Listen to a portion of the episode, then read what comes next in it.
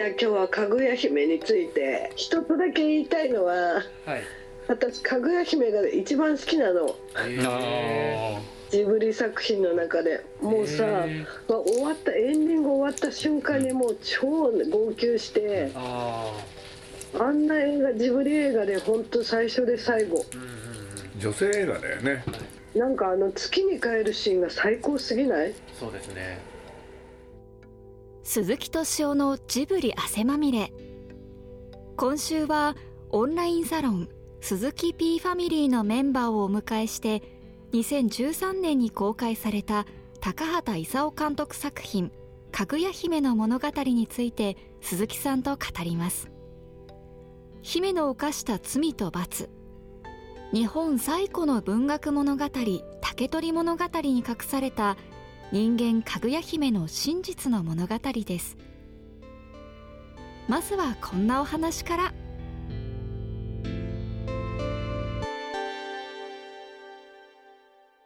私あの音楽が好きすぎて天人の歌だっけ？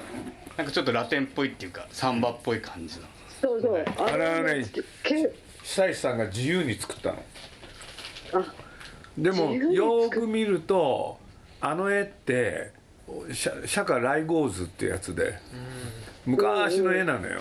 はいでそのやつその絵の中にひ一人一人がみんな楽器持ってるうん。のでその楽器を本当に鳴らしてみるとこうなるよっていうのが久石さんがやろうとしたことなの。やばそうなんだ。そうそうそうそう。でね他の曲はもう高橋さんがものすごい厳しくてねいろんな注文があったんだけど、あれだけはもう手放しでね褒めたのそうなの。いやあれがもう最高だった。あれがもう映画の全てぐらい最高だった。音楽が良かったよとにかくねあのシーンは、めちゃくちゃよかった。そう思う。うん。でもまあパパはさまあなんていうの？別の立場もあるじゃん。どういうことかって言ったら映画を楽しむっていうよりは映画を作んなきゃいけない立場、でこっからするとねあんまり感動だけもしてられないんだよね、分かった？だからまあいろんなこと全部思い出したりしてさ、うん。でもまあ高橋さんも死んじゃったから。まあいろいろあったよ。本当はね「風立ちぬ」があったじゃない、うんうん。であの今の「風立ちぬ」とね「あのかぐや姫」ってね本当は同じ日に公開しようかっていうことを考えたの。うん。映画館は違うけれど。うんうん。ね。でそれで進めてたの実は。でなんでかって言った方なんでかっていうとね。まあ2人がさなんていうの？高橋さんと宮崎さんってね。えー片方先生だし片方弟子だし、でし会会社の中ではね同僚だし。はい。はい。で個人的には友人、はい。はい。うん。でいろんな関係があるんで、ね、その2人が、ね、それぞれ映画を作ってこれで頑張るっていうのはさこれ結構ね話題になるかなと思って、そういうことを考えたのよ。ところがぎっちょんちょん高橋さんがね怒り出しちゃった。なんでなんですか？2人は煽ろうと言うんですか？ってああそうですよって言ったの。そしたら怒っちゃって。そんな話にはね僕は乗りたくないとかなんか言っちゃってだってまあ作ったんだからいろんな人に見てもらったらいいと思うから僕はそういうふうにしようと思うんですけどねなんて言ってたんだけどさ。なかなかうまくいかなくて。まあそれはなかなかね理解が高橋さんはね、まあ、作品の方はね作る方は本当いいものを作るんですけれどなかなかなんていうの？そうやっていろんな人に見てもらう努力？あんまりそちらはねしする人じゃなかったんで、うん。まあ、そんなこともありました。でもね多分高橋さんの中で最高傑作。うん。それはね認めるよ、でもねあの蛍の他を超えたよね。うん。でもね、なんだっけ？あのかぐや姫作ろうって言ったのねパパなのよ。あで高橋さんってねなんつったらいいかな宮崎さんはね自分からさあれ作りたいこれ作りたいっていっぱい言う人なの、あうんうん。一方高橋さんはね絶対言わない人なのよ。ああね、これでねあのでも変な言い方する人であれ作りたいこれ作りたいって言ってくれると話分かりやすいじゃん。ところが高橋さんという人はねかぐや姫は誰かが作るべきですよ。誰かが作るべきってどういう意味なんだろうっていう だから一番最初ね、まあ高橋さんねた隣の山田君以降あんまり作ってなかったんで、ね、どうしてもやろうってことになった時何をやればいいかって言われたからねかぐや姫やりましょうって言ったの。でなんでかって言ったらいや高橋さんがねあのーなんていうの？そうやって誰かがねやるべきであると。ほんでなんでかって言ったらあのかぐや姫って日本最古の物語、ね、でそれはね日本の歴史の中でやっぱり大事なことで,、うん。でそれをね誰もやらないっていうのはねよくないとかなんか言っちゃってね、でまあそれはねパパもそう思ってたからだから高橋さんにね。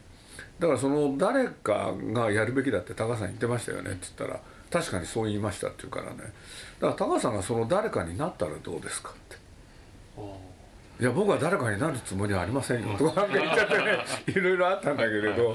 でもまあ最終的にはやってくれることになったんだよね。あのパパのコピーがすごい良かったじゃん、あのさうん。姫の犯した姫の犯した罪と罰？うん。これを高さん怒っちゃったね、どうしてか、うん。どうどうしてかって？ねいや高さんがねいろいろ話聞いてたらやろうとしてるのは罪と罰だなと思ったの。うん。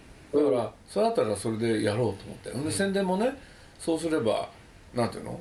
ねえ企画と宣伝が一致するっていうのはねすごいいいことだから、そしたらね高橋さんにねちょっと冗談っぽく言って申し訳ないんだけれどそれはやろうとしてうまくいかなかったから、んやめたんですよって言われたんだよね。だからあのやめてくださいって言われてね。うん。これでねまあそこまで言うんなら本当はねあの姫の犯した罪と罰なんか見たくなるじゃない、うん。で自分としてはね満足だったんだけど高橋さんがそこまで言うんだなと思って。俺でねもう一案考えたの清く正しく美しくっていう言葉。があるんですよおー。はい。あれのパロディを考えました。はい。で全く考えたんだけど、はい。やっぱりこれじゃインパクトに欠けるなと思ってね。じゃあ高橋さんがね「いやこれでいいじゃないですか」っていうの。のうん、これなんでかっていうとねこれだったらね作品の邪魔はしないって言われて。いちいち引っかかるだからねそれはね僕は高橋さん説得したんですよ。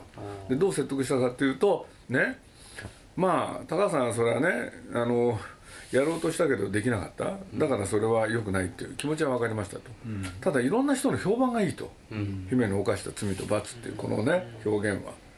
だからそれは宣伝として使わ使わせてもらえないかって言ってね。それで高橋さんにねいろいろ交渉したんですよ、そしたら高橋さんがね「もういいですよ」ってもう勝手にやってください」って所詮ね作るのと宣伝っていうのはねどっかでバッティングするんだよね、でまあそういうこともあって、ところが高橋さんはね後でそれにねこだわり始めちゃったんですよ、なんかこんなこと言ってるとねうちは揉めを話してるみたいなあれだけれどでもまあとにかく僕としてはこれはうん。やっぱり高橋さんがジブリでいろんな作品を作ってくれたっていうのは紛れもなくジブリっていう会社がなんて言うんだろうせねいろんなところに出てくる時にねやっぱりね大きかったんですよ、うん。だから宮宮崎駿だってね高橋さんがいたから自由に振る舞えた、うんそういうところはあったと思うんで、うん。そういうことはありましたね、じゃあそろそろみんなの意見も聞いてみようか、そうしてくださいはい。じゃあまず現場にいる京平さん、はい、僕もこの「かぐや姫の物語」がものすごく好きで 今日めちゃめちゃ楽しみにしてました。で結構なんか僕も改めてあの今回見させていただいて、なんか単純にさっきおっしゃったあの日本最古の物語みたいなところで、まあ、子供の時って教科書だったりとかそれこそ日本昔話的な絵本の中で竹取物語でなんか見ていたなと思っていてなんか時代背景とかなんとなくその意味あの歴史的な話としては、えっと、理解できてたんですけどやっぱりそのあのスタジオジブリが作られてなんかその古典なんですけどなんかその物語をなんか動かす力によってすごく現代の話でもあるし出てくる人が結構なんていうかみんな小賢しいというか 恍惚というかなんか結構人間の差がみたいなものも見られてなんかそなんかすごくそのかぐや姫自体もなんか迷いながら生き生き生きるっていうことをすごくやっぱり端的に感じたなと思っていたんですね。なんかそのそれこそ日本の古典をきちんと作るっていう時になんかそのえっと、スタジオジブリとしても初めての試みだったと思うんですけどなんかその古典に対してどう作ろうああ作ろうみたいなところは鈴木さんとかあの高畑さんとかスタッフの方って議論されたんですか？西村さんとか。それはねそうでもないよね。だからまあ大体骨格が決まってきた時にね僕はねポツンと高橋さんに言ってみたらねあることをねそしたらこれは高橋さんがねすごい納得したの。結局高橋さん面白いですねって「で何何がですか?」って言うから「ハイジに戻ったですよね」って言ったの俺。でハイジってねあれ見見ていくとねまあね、まあ、端的に言えばですよ。要するに田舎でねああやってアルムの山で子供時代生き生きでしょ。ところが都へ出てきた。ら全く元気を失うわけですよ、でその構造ってね今のかぐや姫と全く同じじゃない、はい、そしたら高橋さんがね気が付かなかったとかなんか言っちゃったんだよねそれでそれは鈴木さんが正しいとかなんか言ってね、じゃあちょっと考えたらすぐ分かると思うんだけど うん、だから高橋さんはやっぱりそのテーマがやっぱり好きなんだなって思ったことがものすごく大きいね。ででねまあ古典がどうしたとかそういうことはそんなにね深く考えたわけじゃないんだけれど、うん、まあ高橋さんとやってるうちにね高橋さんはやっぱりねあのなんていうの作品ごとにねその大幅にね何か変えるとかそういうことはやっぱりね、はい、難しくて、で高橋さんやったら何かっていうと要するに本物の姫っていうのはどういう子だったんだろうって、でそれがね、まあ、一種ハイジなんだよね。そうすると、まあ、簡単に言うとね要するに何て言うんですか本物をの本当の話があるじゃない、はい、で本当の話って後で物語になるじゃない、はい、ね、はい、そうするとその物語になる前のドキュメンタリー、はい、それをねなんか作るみたいな気分。そういう話をしたんですよ、はい、高橋さんとは、だからあれね一種ねかぐや姫っていうのは、まあ、最終的には物語になったんだけれど、うん元は一人の女の子のドキュメントノンフィクション、そういうものとして捉えると分かりやすくなる、だからまあ月初版の理由によって月からやってくるわけじゃない、はい、でその女の子があのねまあ玉坂地球を選んでしかもね日本に来てこれで今のあの田舎の暮らしと山の暮らしとそれからもう一つ都の暮らし、はい、やっぱり大きく違ってたわけで、うん、そうするとその時にね周りの人例えばあのおじいちゃんだってさ、うん、考えてたのはやっぱり都の方がね、はい、幸せになれると思ってたわけでしょ、はい、ああ面白かったですね。ところがそうじゃない、はい、うん、だからそこら辺も含めて言うとね本当にね僕はね先祖返りだなと思ったんですよ。この「かぐや姫」っていう物語は。つまり何回も繰り返すけれど廃寺、はい。うん、そう思ってました。かぐや姫が捨て丸と再会するシーンあるじゃないですか、はい、都で。捨て丸がなんか生地かなんか盗んで,、で。一瞬こう考えて結局車に戻るっていうシーンがすごい印象的で、なんかあそこもすごいかぐや姫の中で葛藤して沖縄のこととか考えたりとか、今のこととか。だけど行きたい田舎に戻りたいみたいな。だけど結局車に戻っちゃうってあのシーンがすごい印象的でしたね、意外と尺も長かったですよねあそこの、心の葛藤みたいなところ。最後のお二人が空飛んでたのはどうなんですか？ああでも最後抱きしめ合ってそう。はい消えるやつですよね。あれは何ですか、はい。捨て丸に奥さんがいたんでしょ？はいそうですね。息子もね子供いたんでしょ、ね、そうあの姫と何やってたの、あれは。まあでもそういうことなのかなというのは想像。しはい。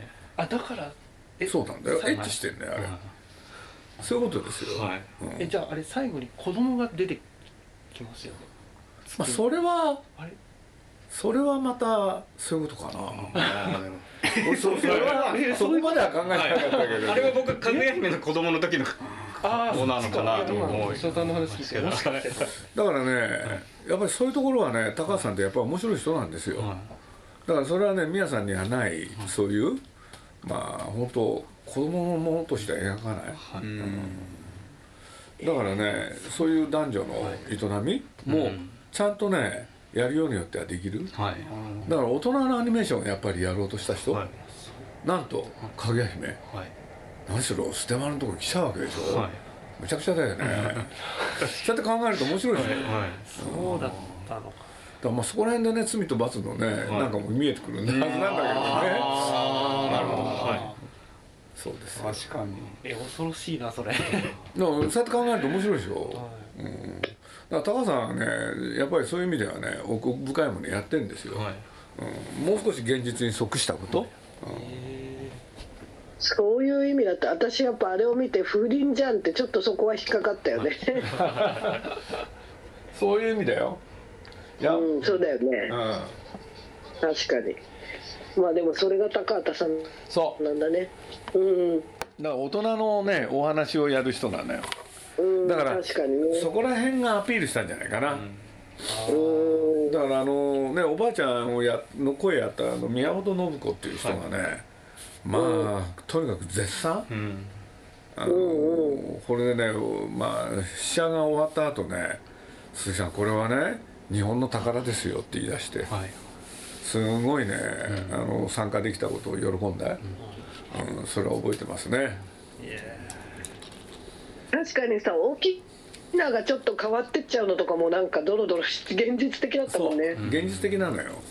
そうだよね、そうだったわ高橋さんってあんまりね絵空事はあんまり好きじゃない、うんうんうん確かに。そうれそいうはわかる。気がするよ、はい。ありがとう。ありがとうございます。じゃあ次竹森さんお願いします。はい、こんばんは。こんばんは。聞こえますか？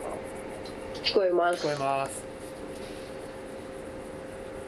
えっ、とですね、私はあのかぐや姫をこう振り返った時に一番最初に思い浮かんだのが、あのかぐや姫が屋敷からこう失踪して屋敷を飛び出して山に走っていくっていうシーンがやっぱり一番こう最初に思い浮かんで、まあ個人的にはなんかあのシーンすごい脳裏に焼き付いていて。あのシーンがあるかないかで映画自体の印象も変わっちゃうんじゃないかなっていうぐらいに思ってるんですけれどもでなんか個人的にあの映画のこう山場ぐらいに思っていたのが今回見返してみたらあの映画が2時間17分あってあのシーンって51分ぐらいのシーンでなんかだいぶ前半に来てるんだなっていうのになん。かか勝手にちょっと驚きましてでちょっと鈴木さんにお聞きしてみたいなと思ったのが、はい。あのこういうすごい印象が強く残ってしまうシーンってこう取り扱いがなんか私のようにこうあんまりなんていうんですかね浅はかに映画を見ているとこう結構とらわれてる。結構そのそこだけにとらわれちゃういやいいんじゃないの？私みたいな人間もあれはねですね。ああいうものを描けるアニメーターがいたんですよ。あは橋本そう。橋本真二、書かれたんですではい。彼がいなきゃねあのシーンもね生まれてない可能性があるだからだってあの思想ってすごいでしょ、それすごいです。でき君はそういうことが分かるかどうか。安珍清姫って知ってますか？いやわからない古い物語なの。でそのこの安珍清姫のエピソードを、ね、坊主とねお姫様の話なんですよ、で2人が愛し合っちゃうってやつなんだけれどそのエピソードをねせっかくこの時代をやるんならあん中入れかたかったの。入れ込みたかったわけ。はい。それでああいうシーンをね高橋さん設定したんですよ。だから激しい子でしょ？かぐや姫って。ねはい。えそれこそ形相も変わっていくわけじゃない、うん、だからそそれはねもう高橋さんやりたくてしょうがなくて、うん、だからまああれは本当に僕は高橋さんは満足したと思いますよ、うん、ああいうシーンをできたのは。これであのそれと同時にああいうのをねいくら考えたって書ける人がいなきゃやれないから。でそれで言うと橋本真二本当にうまい男だから、うん、僕も親しいんですけれどねすごい男です。鈴木さんあのシーンを予告に使われたと思うんですけど。そうそれを使う。まあさっきのあのコピーの話もそうなんですけど、うん、あの私の勝手な高畑さんのイメージだと、うん、このシーンを予告に使ったらすごい怒るんじゃないかっていやいやいやあれむしろ喜んだ。んですけど。あそうなんですか？そう。だからね衝動？はい、まあ、あれねあの走っていくところって一言で言うと衝動だと思う、うん、はい。ね？そうそういうものは高橋さん大好きなのよ。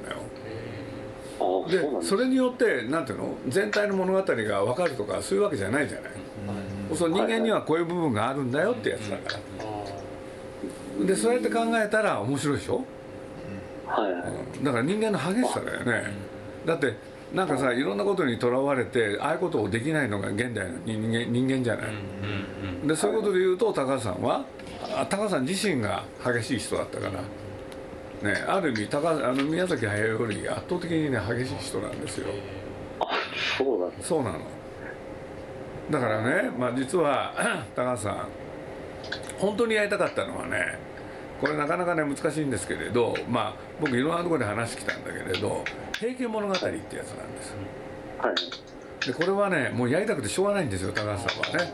でそれをねついにね成し遂げることなく死んじゃうんだけれどこれもねなんでやりたいかって言ったらね平家物語と一口で言ってもねいろんなエピソードが入ってるわけ、そしたら木曽義仲の話なんだよね。でまあ端的なことだけ言っちゃうね。曽義仲っていうのは三日天下って言われた。つまり、はい、京都を、ね、支配したのはたった3日、はい、うん、それはまあねこれちょっと大げさなんで大げさだけれどそういう言い方をされてて。でこの人のね義仲の恋人っていうのがいたとでこの恋人が巴御前っていう人そうするとね、その巴御前っていうのは、まあ、その平家の物語の中でも有名なんだけれどね男装なんですよ。ね、恋人だけれど。ほんでね女なんだけれど男の衣装、うん、で戦場にもね自分が出ていくわけ、うん、ところが最後の最後。ね義仲はいよいよもうダメだと分かるわけ、うん、そうダメだと分かった時に巴御前を呼ぶわけ、そしてねいきなり言うわけ。ね。あのお前はねそうやって身をね男にしてるけれどねいろいろあるけれど結局は女だと。そうするとね、はい、お前がそばにいたんではね俺の生涯の名折れ、うん、だからねここで別れようっていう、うん、そうするとねその巴御前っていうのがなかなかすごい人なんですよ。その物語の中でね、うん、もう一切抵抗しないの。分かったっつって、これでねちょっと正確なあれ忘れちゃったんだけれどあの最後ね木曽義仲ってね。500人ぐらいなのよ手勢が。で500騎ってあの馬に乗ってるからね。そしたらその500騎のうちね450ぐらい全部ねあの何？巴御前にくっつけるわけ。これで自分はね残ったその50機だか、もっと少なかったような気もするけれど俺はこのと行くんだと。もう死を覚悟してるわけよ、これで巴御前にねここで別れようって。これで一切そこであの木曽義仲に対してね文句を言うでもなくその450機を連れてねそれで何ていうの？その場を去るわけ。ところがその後源氏との戦いが待ってるわけ。で源氏はいいですか、はい、いた人数はね？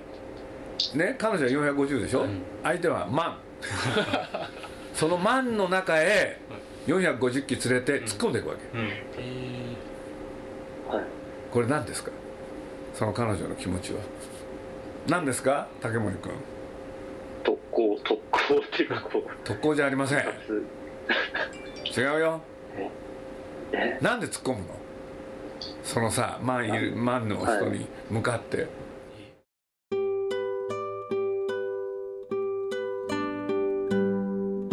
かぐや姫の物語についての映画談義いかがだったでしょうか？この続きは来週放送します。来週もお楽しみに鈴木敏夫のジブリ汗まみれこの番組はウォルト・ディズニー・ジャパンローソン日清製粉グループ au の提供でお送りしました。